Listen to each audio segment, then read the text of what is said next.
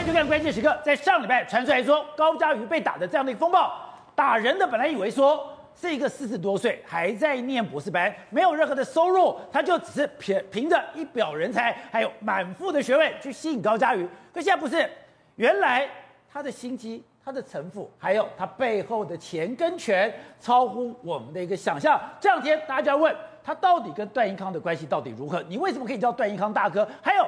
段宜康不是每个人接电话都接的。去年高嘉瑜就已经传了一个简讯，可是段宜康不接不回，更不用讲小马传的任何讯息，段宜康完全不理会。那这些人你完全不理会，为什么林炳书传的讯息、打的电话你都会跟马上的回复，而且这么清楚的一个交代？这中间你们的关系真的像外面所讲的是一个平常的只有点头之交吗？更可怕的是，小马就威胁到了。如果这个录音笔出来的话，那就不是现在林炳书要叫段宜康做老大，而是段宜康要叫林炳书是老大。那这个录音笔到底有什么样的内容？这个录音笔现在到底在哪里？而且我们今天得到最新的消息是，它不是只有一个录音笔，它有很多的录音笔，而且它所有的录音笔，它在讲电话的时候都是开扩音，在扩音的时候，他就把它记下来，把它录下来以后，他会做整理，所以。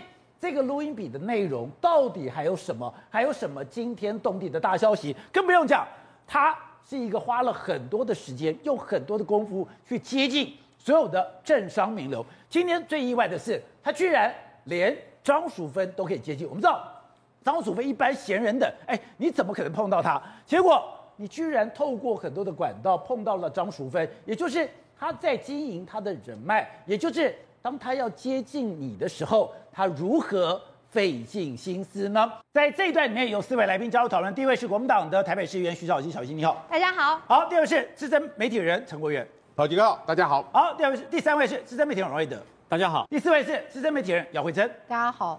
这样没有想到，在林炳书的手上有一个百官行诉。听讲，他只是喜欢录音，本来以为说他录音只是自保，可是刚刚讲到的，我们现在去查的结果。他所有的录音都会做资料，在什么时候、在什么地方跟谁讲的话，他都会清清楚楚的记录下来。他基本上有一个百官行诉，他这个百官行诉如果爆开来的话，会有多可怕呢？没有错，因为现在就我们了解啊，这个林炳书啊，他既然呢常常自称为自己是小欧茂忠啊，小欧茂忠，欧茂忠是谁？观众朋友可能记得嘛，就是那个嘉禾集团负责人，手上有二十七本笔记本，打通了检察官、法官、司法体系、司法院所有高层跟司法检调体系那一位百官行诉的作者，也就是我什么时候跟谁吃了饭，我们在饭局里面讲了什么话，还有后来我送了这个人什么东西。他全部都有记录，是没有错。过去欧茂忠比较老派的方式是，他跟每一个达官显贵交往的时候，都会记录我今天跟他聊了什么，我跟他做了什么事，我帮他处理了什么事，透过什么人脉帮他瞧了瞧好什么东西，这是欧茂忠的做法。可是没想到李敏书做法更进步啊！怎样更进步？他随身携带一个录音笔，携带录音笔的时候，我跟你讲话的时候，我一定都录音。可是呢，甚至有人说，那我打赖给他，他总不会录音吧？抱歉，你只要打电话或打赖，他一定按扩音啊。他按扩音的同时，录音笔就在旁边，把你的我跟你的对话一字一句全部记清楚，这也录下来，对，全部录下来，而且录下来不止录下来，他会分门别类，就像我讲，他会设计一个，比如说我跟段宜康的资料夹，我跟段宜康在一月一号呃在通过电话谈了什么事情，然后文字档配录音档，也就是高佳瑜为什么相信他？高佳瑜就是听过你讲话才知道你这么造的，啊，是，所以呢，现在大家都在找什么？找他的录音笔啊，或找他的豆腐头，甚至他有没有一个。集，那他他有没有一个大的硬碟，把过去所有的百官行诉记录那个硬碟到底找到没有？现在全部都消失啊！所以对林炳书来说，现在大家担心的并不是说他会被关多久，而是他什么时候放出来才是最可怕的。在收押的林炳书不可怕。小马应该是知道这个录音笔的内容，他才敢这样呛虾。他一定知道一部分的内容，可他只要确定他林炳书只要所有事情都录音的话，抱歉，就像他讲的嘛，林炳书现在叫段宜康大哥，可林炳书出来换段宜康叫他大哥嘛，这马威这么可怕，这马威公开呛了嘛。所以呢，你看现在看到林炳书说的事情嘛，没有道理要收押禁见，就算打立委很可恶，家暴很可恶，劈腿可恶，我们全部谴责。可观众朋友，你有没有看到任何一个家暴犯被收押禁见，手铐脚镣，然后不准出来的、啊？这东西现在就是林炳书，他们要在林炳书收押过程中压人取供或者压人灭证，压人取供或压人灭证。简单来讲，一定要在这个时候确保他出来的时候，不要变成一个自走炮。如果他出来，东放一个所谓出东放个段宜康的，西放个什么什么的，大家还需要讨论公投吗？还要讨论中二选区吗？这是对民进党来说伤害很很大。而且重点来了，我们现在回顾林炳书啊，他去接触每一个人都是有目的。而且有方法的，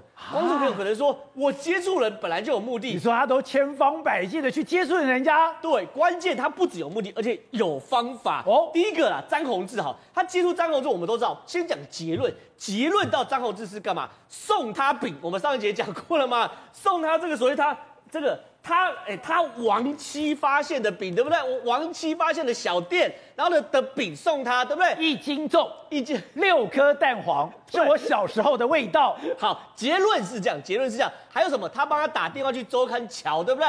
那他怎么接近张宏志？很多人都问啊，我也想接近张宏志啊。我先说，他这样子，张宏志每个礼拜三都在台中的中央书局办了这个读书会，你知道吗？林炳说他住台北板桥，对不对？你知道他连续几场？连续十二场啊！等于每一个礼拜三，他不知道是做这么闲吗？他哎，其、欸、其实他很忙，其实他很忙。可他为了经营张宏志，他可以连续十二场，十二场什么？三个月哦，三个月的每个礼拜三，我时间就空下来。我不管是坐高铁，还是去做做做所谓客运，反正我时间到就在台中中央书中央书店。然后呢，跟张宏志去做互动。然后呢，在互动过程中，有一次哦，张宏志跟他商量，你知道他跟他背诵了什么东西？不是张宏志的大作，也不是这一次读书会的文章，他背诵了。张宏志亡妻的文章啊，可怕哦！这件事情他，他的心机这么重，他经营成这样子，他知道他去背王宣一的文章，对，他背王宣一的文章，他知道怎么样去抓张宏志的软肋。所以你看哦，张宏志后来寄给他，他还说什么？这个是二林的这个一家饼店的，其实不是重点，重点是这个他的账号叫做阿蒲妈妈王。阿蒲妈妈指的其实就是张宏志亡妻的脸书账号，因为阿蒲就他儿子占卜，对，他儿子叫占卜，所以张宏志的亡妻他的脸书账号就叫做阿蒲妈妈。而且关键在于这个阿蒲妈妈亡，这是张宏志非常私密的账号，只有为数不多的好朋友才有可能跟这个账号互为好友，甚至张宏志在传讯息嘛，所以他经营账号就是经营到这样的深入，然后呢，对于他来说有目的的去接近，而且持续不间断，而且方法正中张宏志的软肋，这不你光是经营，这是一般人做不来了，甚至张淑芬，哎。他张淑芬那时候弄出张淑芬的这张照片，这张照片那时候大家吓歪了。你去经营一些政治人物就算了，你怎么弄到你跟张淑芬的合照啊？后来发现怎么认识？很简单，投其所好。张淑芬喜欢画画，对不对？可是张淑芬的画很多人要买，几百万、几百万的卖，他买不起，对不对？他很简单，他买张淑芬好友的画。我先买张淑芬好友，张淑芬好友话可能五万、十万一幅，对不对？我跟张淑芬的好友互动完后，再通过他的好友去介绍给张淑芬，啊、介绍给转一手，对，转一手介绍给张淑芬，你啥事不用干，你单拍张照片，他就问你，你认识张忠谋吗？你有办法进到张忠谋家吗？你有办法跟张淑芬互动吗？你光这张照片千言万语可以说明非常非常多的事情嘛，甚至他经营谁？范云。范云现在被经营，他经营到什么程度？他跟范云见面前，先熟读范云的论文，然后呢，跟范云去读范云论文，读范云论文，然后跟范云见面之后，聊范云在台大当教授的时候的论文内容。哎，所以他是针对每一个人不同的状况去做不同的切入点，然后每一个人都有自己的软肋，都有自己的喜好，他把他抓得紧紧紧，甚至他经营到什么程度？我觉得这太离谱，他连四叉猫都去经营呢。所以你看他这生冷不忌，他经营张淑芬，经营张宏志，也经营四叉猫。而且他经营四叉猫，其实他不是敷衍的经营呢。四叉猫是说，每次哦，他约四叉猫出来，四叉猫一个人嘀嘀咕咕，我们跟他讲话，他都很喜欢讲话，讲两个小时，他就在那边倾听，然后呢，请你吃大餐，几千块的大餐哦。然后呢，哎，我都很少请人家吃上千块的大餐。哎，一般就是我们一般谁会请人家吃上千块的大餐？我们这个年纪，一般是我要追这个女生才请她吃几千块的大餐，对不对？他不太可能追四叉猫，反正他就给四叉猫感受到贴心。然后呢，有一天哦，四叉猫剪头发，也没人去看他剪头发。结果呢，他竟然你干嘛？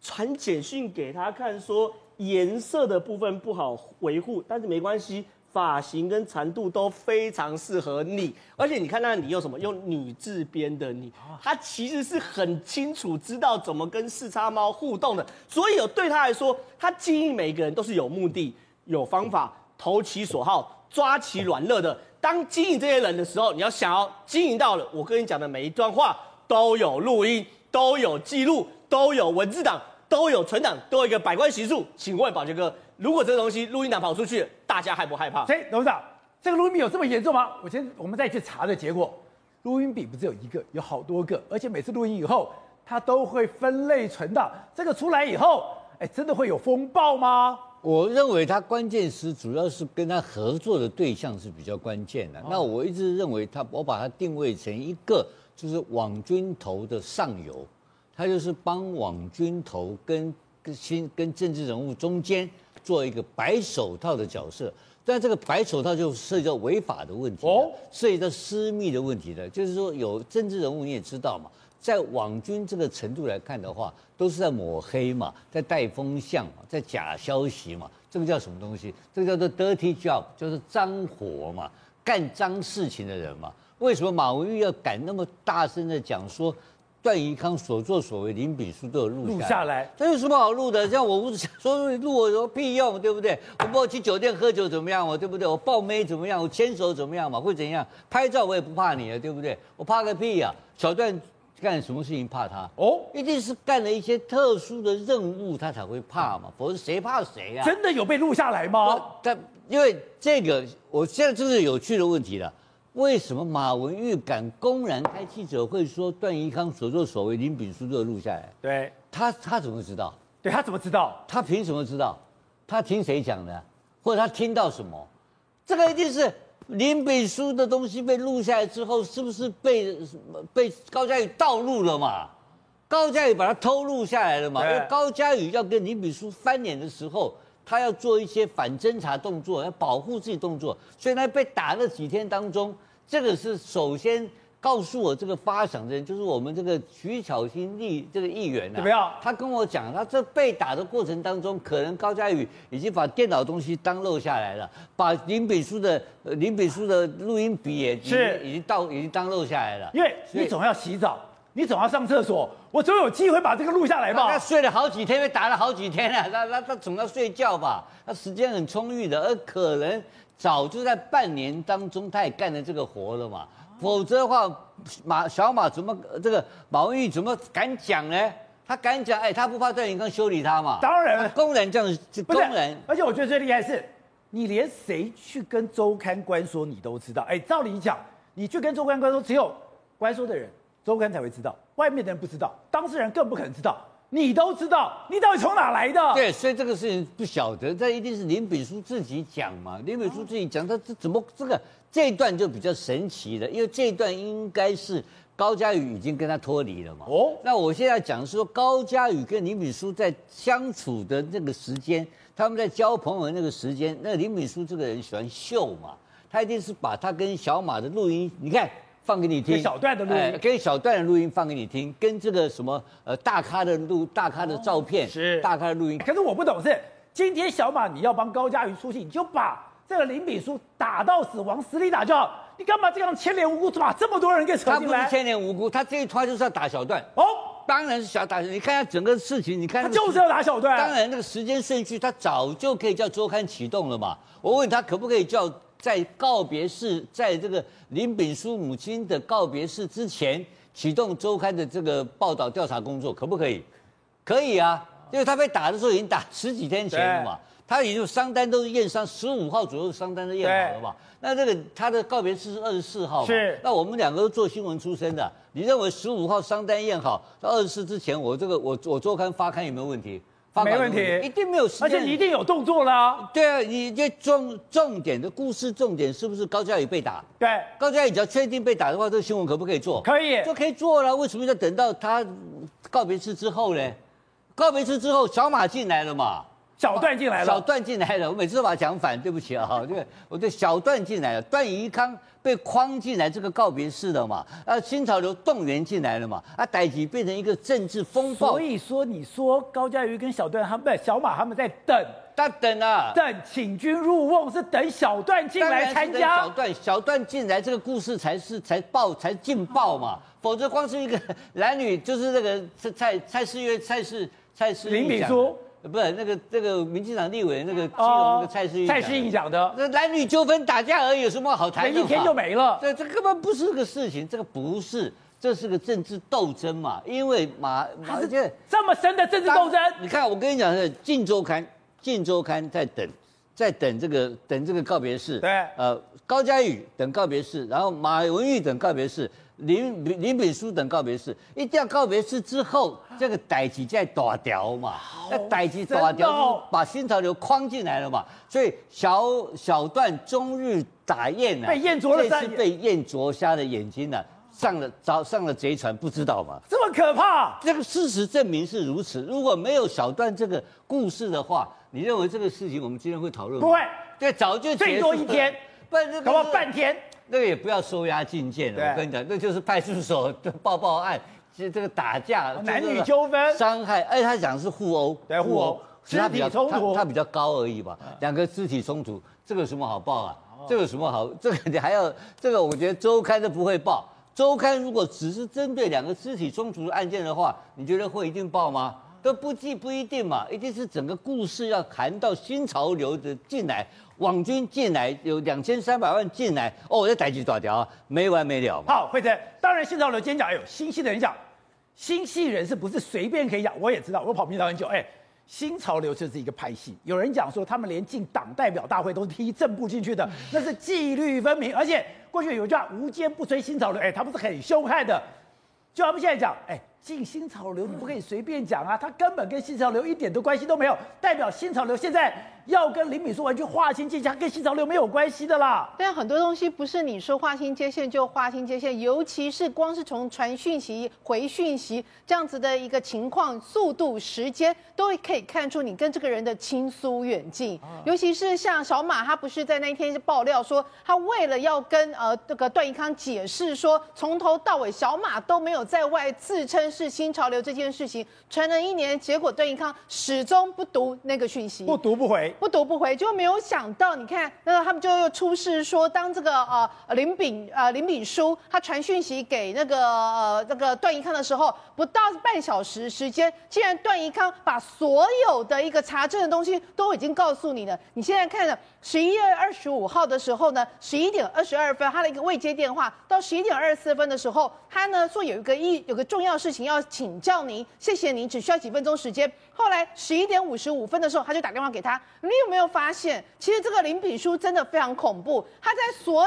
有的一个呃已打的讯息里面，没有重要事，没有告诉你这是什么事情，重要的关键全部用电话沟通，所以他就会变成是说，哎，到底他是有一事相求，是什么事情，他都完全没有。从现在的简讯里面，你是完全看不出来的，你只看到小段的。三点三十一分的时候，告诉他说，他们好像还在查证中，不会那么快出来。就没有想到十二月二十九号的时候，他再次就再问他说，很抱歉，截稿日很想知道是否刊登，刊登内容是什么。十一月十一点五十六分打给他，十二点零二分，换句话说，短短的六分钟，小段马上跟他说，问问看。结果呢，到了呃十二点二十五分的时候，就告诉他说他们会登，但内容不肯不肯说，只说你会，请你回忆。哎，十二点零二分说会问问看，十二点二十五分就告诉他了，短短二十三分钟就已经把所有的讯息都问来。所以你说在这种情况之下，他们只是一个认识十年，但是最什么最熟悉的哎陌生人，对，我都觉得是不知道在讲什么。再来，我跟你讲，我后来发现哦。还有一个讯息很奇怪哦，一样是他跟小段联络的，在十一月十七号的时候，他说什么呢？你看有没有？第一个，林炳书已收回讯息，对，然后呢，没有问题。我和其他各位委员开始，林炳书收回讯息，林炳书收回讯息。你有没有发现，当他传一些比较关关键的东西给他的给小段的时候？一旦小段已读，他全部都收回讯息，代表他完全不落任何的蛛丝马迹在外面。所以你小段不会觉得很怪吗？你如果有一个人，你跟我讲完话，跟我讲完话以后，你就把讯息给收回去。我一定觉得你在搞什么，而且是认识十年了。其实这件事情目前为止也没有人说清楚。那现在情况就是说，你只知道在所有情况里面，他好像跟新潮流这个部分关系匪浅。那现在新潮流关系匪浅的情况之下，呃，郭正亮有爆料说啊，因为是一个公关公司，但是郭正亮从头到尾也没有说清楚到底是哪一家公关公司。但是现在之前媒体其实两两三年前前媒体曾经报道过，确实就是相关的公关公司，呃，绿营的公关公司，夯不啷当加起来在五六个。那到底是哪一个是郭正亮所指称的？不知道。你说他曾经加入过绿营的公关公司，这是郭正亮讲的。但是公公关公司的相关的报道，其实媒体在两三年前上报有一篇报道，他说呢，其实呢，以前在国民党执政的时候，公都很多的文宣全部都是国民党公关公司拿到。就民进党执政的时候，有一些部位还搞不清楚状况，一样依照以前给那一些国民党的那个公关公司，后来是被人家说你不可以这样发文告诉他们说，你们以后这相关的东西要一样政党轮替发包给绿营的公关公司。所以在那一篇报道里面有写五六篇公关公司，那现在不知道说现在郭正亮指的到底是哪个公关公司？可是很显然就是整个现在所有的事情都被新潮流这个有一点画画不出。它的相关的一个情况，那现在包括其他派系的，像永延会的立委赵天麟，像郑国会的立委陈亭妃，都要新潮流这边讲清楚。因为我有发现一个很有趣的事情，包括呃财呃财财委会跟经委会，其实很多新戏都在里面。那我们也知道，在之前立法院那个呃搜狗那个案子有没有？搜狗案子是怎么样？是不是就传出李恒龙？因为是查到经脉，后来才有办法办。就李恒龙叫谁谁谁质询什么，叫谁谁关心什么，叫谁谁把经部经经济部的呃的里面的主管叫来骂。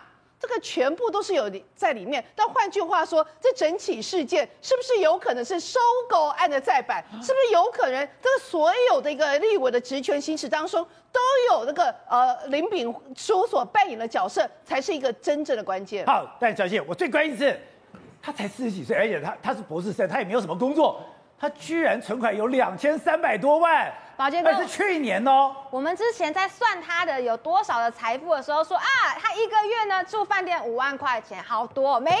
他现在被周刊揭露了一张明细表，这张明细表上面的余额有两千三百多万啊，在去年，哎，他以前是一个为了要钱会打爸爸打妈妈的人，结果两三年之后，他的活存哦，他没有拿去投资，一个账户里面就有两千三百多万。周刊其实披露了有两张名单据哦，一张是他。他的存款的这个明细表，就是两千三百三十六万，两千三百多万。另外呢，是他汇款给别人，说是呢去买了什么古董啊、画作等等的。那那一间公司是否认有卖给他？但是我要告诉大家，为什么要两张？因为左边的明细表上没有办法证明林炳书的账户嘛。对。可是右边同样的一个永丰的这个账号上面，你可以看到林炳书的亲笔签名。所以说，用右边那张才能证明左边的账户余额是他的。哦，最主要的理由是这样，还有一个猫腻啊，就说你那天呢，你汇款是汇给谁？他汇款的时间是什么？十一月二十六号。就算这家艺术中心说没有啊，我们没有汇给他，林炳书有可能说谎，这个骗子我们不能太相信他的话。但是他在十一月二十六号有做过一个交易，可是十一月二十五号林炳书就找段宜康求救了，不是吗？对啊对对，我现在才搞懂你刚才讲的东西，原来。我去提卡，会有一个银行的这个名，我在这账户名称，这个账户名称跟这个是一样的，我要确定他是林炳书。为什么要这样子呢？其实是因为哦，这个周刊哈，它呢在当时十一月三十号的时候，这个事情不是亚康吗？那是镜周刊先披露，对不对？如果大家去看十一月三十号早上的时候，其实另外一家周刊也有披露这件事情，但是是完全不一样的版本。所以。林炳书当时就讲了，我们会找别人，我们会讲不同的故事，只要你听我的，别人就会相信我们这个版本是真的，就会否认，认为《镜周刊》所说的都是假的，所以他真的去找了另外一个周刊去说一个。他自己的版本，我是发言人出身的，我很爱看这个新闻的比较，一对就知道了嘛。一边是高佳玉的版本，一边是林炳书的版本嘛。但是呢，这个周刊他们也有良心，所以他看到说好像跟事实不符，赶快去改稿，改成比较接近事实的版本，接近《镜周刊》的版本。我们下午的时候看到的很多东西已经被改掉了，哦、但是呢，你会知道嘛？就是这个这个周刊，当然对林炳书他不见得完全信任。你如果今天假设这个东西是林炳书发的，好了，你给我一张明细表。那上面没有写说你是林炳书啊，我怎么能够相信你？而且相信你这么有钱？对，所以你必须要提供另外一个上面林炳书的签名，总不会造假了吧？哦、今天就算造假，也完全是你林炳书的问题。我周刊尽到了查证义务，哦，所以这两张是要一起看。所以这个证明说他在去年真的有两千三百多万。是，可是而且是活存，是活存。我们一般人哦，不会说两千三百万哦，存在一个活活存里面。储活存对，你应该拿去投资啊，买房子啊，都可以嘛。为什么要存在里面？就买基金都好啊，怎么利息这么低？是你这样等于你是通膨受害者哎！现在通膨这么严重，不是你钱多到放那不在乎？这就是让大家怀疑说，这笔钱真的是林炳书的钱吗？还是他是他们所谓的网军的公款？因为嘛，高嘉宇已经讲过，说这是过路费，是随时要用的，所以我不拿去投资。之后可能要交给别人，这是我们一个 team 的共同的公积金的费用啊，我还要分出去，我下面还有网军头，我下面还有键盘手，怎么可能全部都是我？他还要干嘛？请示叉猫吃草莓嘛？哎，那个草莓不便宜啊！日本草莓，日本草莓，我上网查过，一小盒是九百九十块，两盒两千。你哎，你想要吃水果，人家要送两千块草莓给你，谢心你被烧烫伤，药膏马上来。我反过来讲，如果你连给四叉猫都是这个待遇，你给别人是什么待遇？是燕窝啊，什么？现在这各种台面上的礼品，我们都听说了嘛。但是台面下的东西，哎，我们不得而知。就像是他十一月二十六号汇款给别人干嘛？我不知道他拿去买了什么哈，因为这个艺术中心说他们没有卖东西给他，但是他二十六号有没有做交易？有做交易，但他二十五号的时候就向段宜康求救了，所以二十六号的时候，我们合理怀疑你所做的一切都是为了未来这件事情爆发出来之后你的自保，或是你接续要对高嘉瑜他们阵营的攻击。那那天到底发生什么事情？所以。似乎他有可能有买画作相关的东西，因为我们现在都听到传闻，他是一个为了接近张淑芬嘛，他所以他买了一些画。刚刚正浩有说，好，那我请问一个问题哦，警察去检调去搜寻那个一二零八饭店的时候，他查扣了什么？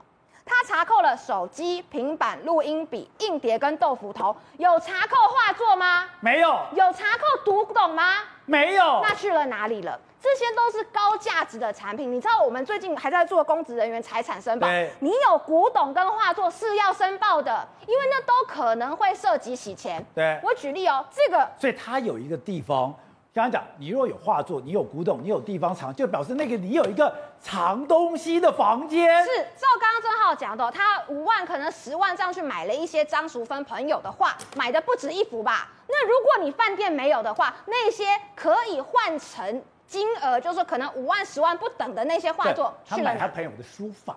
哦，书法书法很值钱，书法二十万的。他如果有买到所谓的书法啊，然后画作啊等等的东西，那为什么在一二零八号房两次的搜索里面都没有东西呢？啊、如果你剪掉进去看到一大堆的书法画作在那个地方，要不要查扣？啊、要查扣，可是并没有带走，代表他有另外的人或是另外的地方把他东西放在那里。而且你要想哦，哎，他哪来这么多钱去收集跟购买这些画作？他是一个。住旅馆的人，你知道住旅馆的人，你买那一堆东西来就是垃圾被坑的，就是垃圾啊！你难道你要搬家的时候，你要退房，你带着这些画作到处跑吗？不可能。所以你要知道的是，他是有财力的，他是搞网军的，而且他对外说他是国安局的人，国安局发了声明稿去否认这件事情。可是我要问，国安局有告他吗？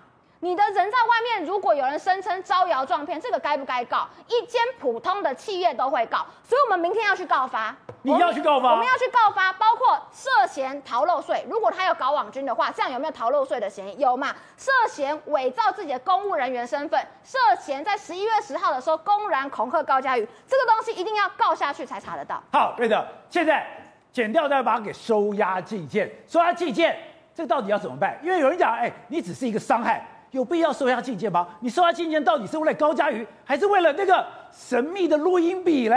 今天高嘉瑜的律师交给新北地检署检察官的相关的证物里面呢，特别有说到一件事情，什么事情呢？家暴伤害，那么。他不是哦、呃，这个马文玉在记者会里面讲的嘛，强迫高嘉瑜去写那个自白书，而且说六七月已经先写了第一封，对不对？后来也后来再写了这个，等于说在这个十一月十二号的时候又写了一封，还叫高嘉瑜要念那个十九秒钟的相关的这个呃，意思就是说你确实是你写的嘛，对啊。这个就叫做啊，你因为你是强迫人行无义那个无无义务之事啊，所以呢，他就是强制罪哦，就是说他强制罪已经成立了。那如果是事实的话，他强制罪已经成立，所以呢，至少还多一个强制罪。那当然包括那么高嘉瑜有说的嘛，因为有人说你怎么不反抗呢？各位，如果你是被害人的话，你就不会这样讲的。为什么呢？一个一百八十几公分的那个大男人，这样子对一个一百五十几公分的男女女子啊，如果像高嘉瑜所说的，那么他的两只手竟然是被对方的脚给弄住，你知道吗？他还有抓他，不是抓他头发吗？脚踩他的手。你想想看，你想想看，你你你被这样打成这样子，呃，全身上下被打成这样淤血成这个样子啊，那么你怎么反抗？我跟你讲，还高嘉瑜在当下还好没有反抗。反抗的话，现场搞不好活活被打死啊！你知道吗？过去家暴的案件不是没有打死过人呐、啊，你知道吗？欸、这个所以呢，你去打一个立委，你都不担心会出事吗？我跟你讲，他今天疯了啊！大家在评论这件事情的时候呢，因为有很多，因为他牵扯到非常广广泛嘛，又牵扯到这个民进党这些新潮流的这个啊掌门人啊，段宜康等等啊。你有没有想过一件事？他跟谁很像？他跟王莽很像。我问你，周公恐惧流言日，王莽谦恭下士时，若使当时身先死，一生真伪，有谁知？我问你，他如果没有打高嘉宇的话呢？他如果没有打高嘉宇的话呢？哎，可是他打他爸爸妈妈，难道没有人知道吗？再讲一遍，他如果没有打高嘉宇的话呢？他爸爸妈妈的事你知道吗？没有人知道，高嘉宇也不知道。不是，可是你我如果今天是掌门人，我就知道了。问题就在这个地方。那么他有办法，今天哦、呃，包括这个呃，这个呃。高嘉宇的律师还另外提供了另外一个物证是什么？说，呃，因为你如果是两呃两情相悦所拍照的亲密照片，不是不算是妨碍秘密嘛？对。然后也不算是妨碍电脑这个使用罪嘛？可问题是，如果你有散播的话，那就不一样了，你知道吗？今天他的律师说，那么这名林炳书啊，确实有散播相关的裸照。那我问你，他怎么会知道？他们一定掌握了相关的基证呢，也提供给了这个等于说检察官嘛？对。虽然他。